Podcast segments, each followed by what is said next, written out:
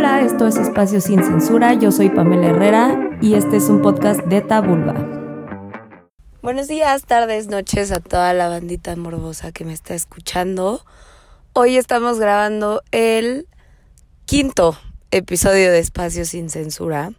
Vamos a hablar de algo muy importante que es el diálogo en todas las etapas de la vida en general, obviamente en torno a la sexualidad. Normalmente tenemos esta concepción de que un diálogo sobre la sexualidad se establece a partir de cierta edad y me he dado cuenta que no, que es algo que, que debería de estar presente a lo largo de toda nuestra vida y que es importantísimo saber integrarlo dependiendo de las diferentes etapas que estemos viviendo. Todo esto surgió porque hablando con mis amigas este fin de semana me di cuenta de que tenemos muchísimos tabús en torno a la sexualidad, que eso no es la noticia obviamente, pero que los tenemos gracias a muchas cosas que ya no existen, ¿no? Bueno, no gracias, más bien debido a una, a una educación que ya no corresponde a la época en la que estamos viviendo. En teoría, deberían de hablarnos de esto en casa, pero no lo hacen, no lo hacen como deberían los papás, en general las mamás. De hecho, encontré un par de datos duros investigando sobre esto, bueno, más bien me los aportaron, en donde decía, según un estudio de la UNAM, que el 80% de los papás en México evitan hablar con sus hijos de sexo. ¿Por qué pasa esto? Porque lo asocian con, con lo promiscuo, con lo vulgar, y entonces se vuelve algo incómodo, ¿no? Se vuelve este justo concepto de la plática, cuando pues no debería de ser así. Más adelante genera un miedo a hablar de esto no solamente en el núcleo familiar, sino en todos nuestros espacios de socialización. Y eso es lo que pues nos genera un chingo de pedos, ¿no?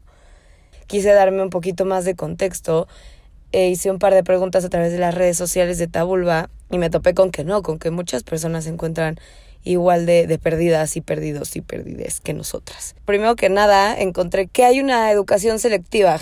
¿A qué me refiero con esto? a que pues muchas veces como mujeres nos educan distinto a los hombres en cuanto a la sexualidad y al ser sexualmente actives. Con esto me refiero a que normalmente las mujeres nos enseñan a cuidarnos, ¿no? De una manera que es básicamente teniendo abstinencia y a los hombres pues obviamente les dicen esta parte de no pues cuídate te doy condones entonces se ve muy reflejado esto luego en la parte de que los niños traigan los niños no los niños no por favor sean mayores de edad pero que los hombres traigan consigo condones y es muy raro que una mujer los tenga, ¿no? ¿Y por qué pasa esto? Pues porque obviamente es muy raro que tu mamá, que normalmente pues como mujer es quien te habla de esto, te diga, güey, pues te tienes que cuidar, ¿no?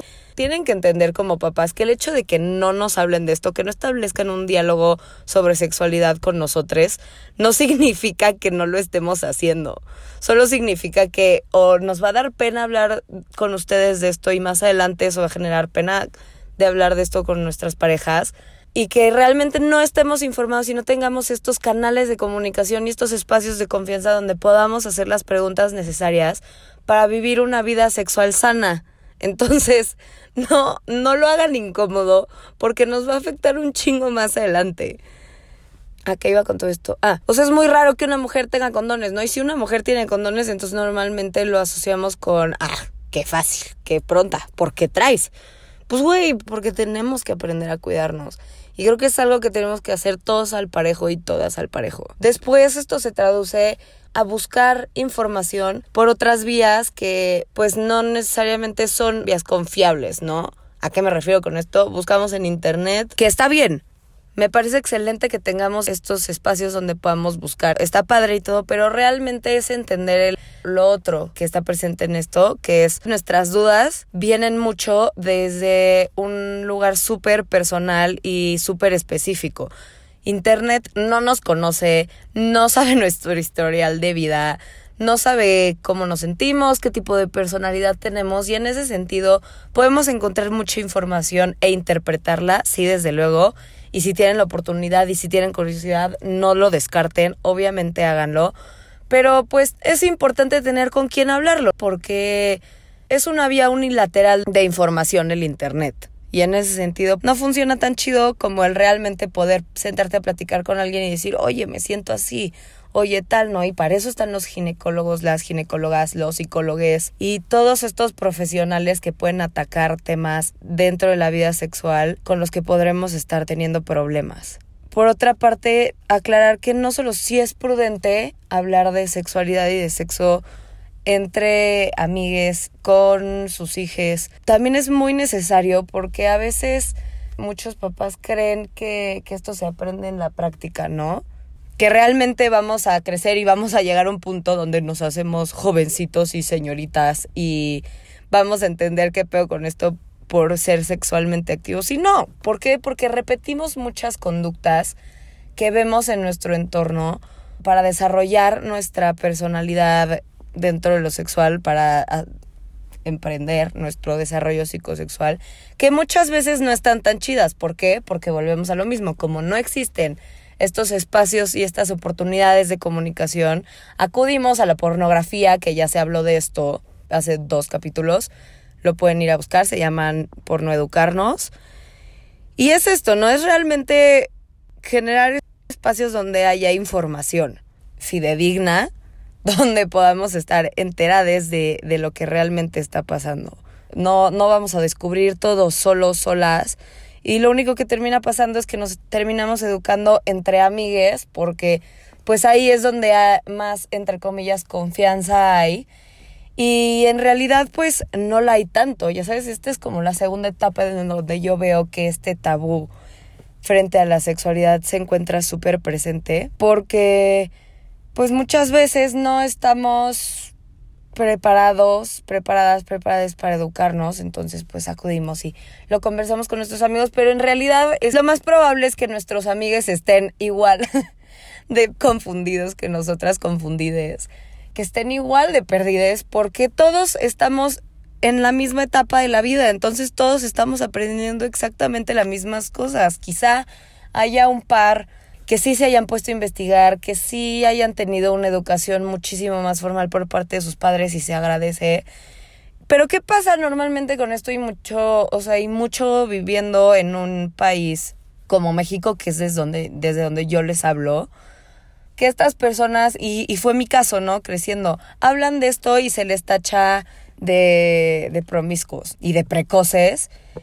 Y pues no es así. Y entonces generan que otra vez esta censura exista por parte de estas personas porque no quieren ser vistas de cierta manera por tener una apertura a saber algo que pues la verdad nos afecta a todos porque realmente no es como que no nadie coja, ¿no? O sea, en realidad todos cogemos solo que habemos personas que somos más abiertas frente al tema, pero nos enfrentamos a este tipo de problemas porque es muy evidente que sigue siendo un problema dentro de nuestra sociedad el qué dirán. Quiero hablarles también del qué dirán porque es algo que me parece que tenemos que quitar, que dejar de practicar, que dejar de incorporar a nuestro discurso diario porque pues es una pendejada, básicamente, ¿no? Lo que tú estás insinuando cuando, cuando te importa el que dirán es que tiene muchísimo más peso lo que vaya a decir alguien más de ti que realmente lo que tú tengas dentro de tu cabeza, lo que estén haciendo de ti. En este caso, una curiosidad frente a algo que es natural, que es nuestra sexualidad entendida desde el punto de manifestación de, de ideales, de personalidad, no solamente desde la actividad sexual. El que dirán es insinuar que importan más estas cosas que tú mismo, misma, misma. Y entonces eso se ve reflejado después en la vida de pareja, ¿no? Dentro de las preguntas que hice en las redes sociales fue si alguna vez se habían sentido culpables por pensar de cierta manera o por querer experimentar o por tener dudas frente a lo sexual o si alguna vez habían accedido a hacer algo por miedo a decir que no y muchas personas me contestaron que sí. Esto a mí me habla de que estamos teniendo un problema con ser fieles a nosotros mismos. Y esto viene del que dirán, obviamente, porque si tú crees que es más importante que la otra persona no se empute, que piense que no eres una puta o un pronto o un pervertido o una pervertida, lo único que haces es tú callarte y entorpecer tu crecimiento y entorpecer tu aprendizaje frente a algo que es súper importante y que va a estar presente a lo largo de toda tu vida. Porque recordemos que la sexualidad y el desarrollo psicosexual empieza desde el primer año de vida. Si se meten un poquito a ver cuestiones del psicoanálisis o el post de seres sexuales que está en el portal de Tabulba, podrán entender que esto es algo que ha existido desde siempre y siempre existirá. Entonces no hay que tenerle miedo. No nos estamos protegiendo de nada al no tener esta conversación, hermanites. No estamos siendo muy explícitos cuando estamos preguntando cosas que queremos saber no, no sientan eso, ¿no? Bueno, voy a volver un poquito al, miedo al decir no. Muchas personas decían que han tenido hasta relaciones sexuales por miedo a que la otra persona no se enoje. Güey, eso está de la super verga. No podemos estar accediendo a hacer cosas que no queremos por miedo, por miedo a preguntar, por miedo a caerle, entre comillas, mal a la otra persona, a ser reservades. Güey, cada quien, o sea, si tú no quieres, aunque sea tu novio o tu novia, porque muchas personas también dijeron como es que a veces me siento culpable porque, pues a veces la verdad estoy cansado, cansada y, y mi pareja quiere coger y yo no, y pues lo hago porque va a creer que no, que ya no me gusta. No, pues es que si existieran estas oportunidades de diálogo y esta confianza y estos canales de comunicación, no tendría por qué haber esta confusión, no tendríamos por qué inferir que el hecho de que hoy mi pareja esté cansada y no quiera coger significa que ya no quiere conmigo, no mamen. O sea, ¿cuántos años tenemos y ya estamos peludos como para coger? Ya estamos como para entender que a veces nada más no se va a armar y ya no tiene nada que ver con que nuestra pareja no nos quiera. Y si le vas a caer mal a un güey o a una mujer porque ella quiere o él quiere coger contigo y tú no quieres y va a ser un encuentro casual si se da, pues que se vayan muy a la mierda, o sea, no estamos obligados, no le debemos nada a nadie. Este quedar bien tiene que desaparecer urgentemente y tenemos que cambiar el lenguaje que usamos para hablar de estos temas. Muchas veces somos súper despectivos para referirnos a las cosas sexuales diciendo que eso es vulgar, que eso es corriente, que es inapropiado. Y mucho viene desde chiquitos, chiquitas, chiquites también, ¿no? Cuando nuestros papás nos dicen, ay, es que tu cosita o tu pipi. No, güey, o sea, aprendan a hablar de esto como lo que es, algo natural, algo normal. Se llama pene y se llama vagina. No pasa nada.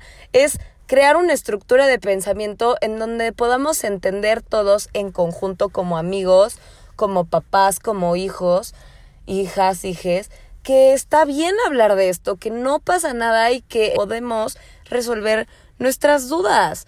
Mucho de esto también afecta luego nuestra salud sexual, o sea, no solamente es el voy a coger rico, no, ya sabes, no es solamente es, ay, oye, querida pareja sexual, me me gusta que me laman las axilas y eso me prende bien cabrón. Obviamente es parte de eso, es parte de lo que se está buscando, pero también es el, oye, me salió una bolita en la vagina o me salió una bolita en el pene, ¿qué es esto? Les da pena ir al doctor a decir esto, ¿no? O, o no le cuentan todo sobre su actividad sexual a sus ginecólogos y eso está pésimo. Para eso estás pagando una millonada en consulta, hermana, para que te resuelvan absolutamente todas tus dudas. No puedes tener pena de esto porque entonces no está sirviendo de nada que vayas. Me explico, no está sirviendo de, bueno, de mucho mínimo. Entonces es importantísimo, ¿no? Cambiar este lenguaje para que realmente empecemos a, a entender que no es algo fuera de lo normal, es algo que todos hacemos, así como todos comemos, todos cogemos en algún punto de nuestra vida.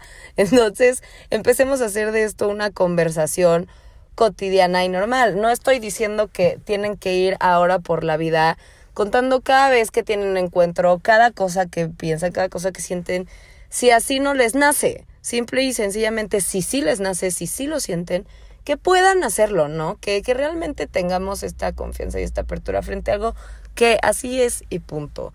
Como consejo a los papás, tener esta plática a lo largo de toda la vida desde que somos chiquitos, porque mucho de, no entender, por ejemplo, el consentimiento viene de aquí, ¿no? Viene del no explicarles a sus hijos y a sus hijas que no los pueden tocar si ellos no les gusta, de no obligarlos a saludar a sus tíos y tías de abrazo y besos si no quieren, porque volvemos a lo mismo. Esto más adelante durante el crecimiento se empieza a interpretar como un le debo algo a esta persona porque estoy relacionada con ella de cierta manera y eso está de la super verga, porque de verdad si creamos este pensamiento. Entonces, tu hija a la que obligaste a darle besos al tío que no quería, el día de mañana se va a sentir obligada a coger con su novio cuando no está lista porque eso aprendió.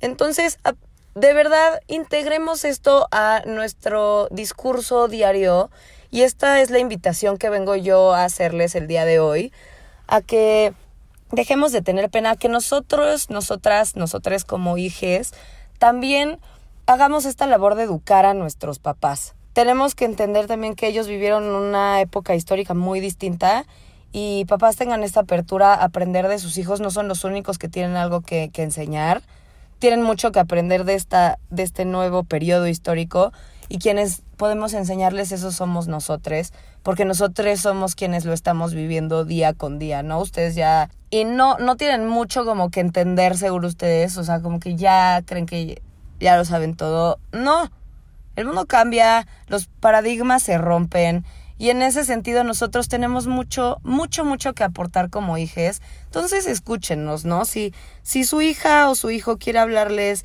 de que tiene dudas sobre esto o de que quiere experimentar o de lo que sea, esa persona está haciendo un esfuerzo para establecer un canal de confianza con ustedes y de comunicación. Entonces estén abiertos a que, a que sí exista, por favor cambiemos este lenguaje, tengamos más apertura a escuchar a quienes nos están queriendo hablar de esto, dejemos de utilizar un lenguaje despectivo, a ser juzgones o juzgonas con nuestros amigos, con nuestras amigas, a entender que todos tenemos dudas, a saber que todas las dudas son válidas y que no existen preguntas pendejas, que no tengamos miedo a nada, de verdad, en torno a este tema, porque es algo que vamos a tener presente durante toda nuestra vida. Es algo que, pues, güey, últimamente si te vas a desnudar enfrente de una persona, ¿por qué no podrías tenerle la confianza de, de decirle lo que quieres, de preguntarle lo que tienes dudas, de realmente externar todo lo que estás sintiendo frente a la experimentación con tu cuerpo y con tu sexualidad, ¿no? Entonces esa es la invitación que yo les vengo a hacer hoy.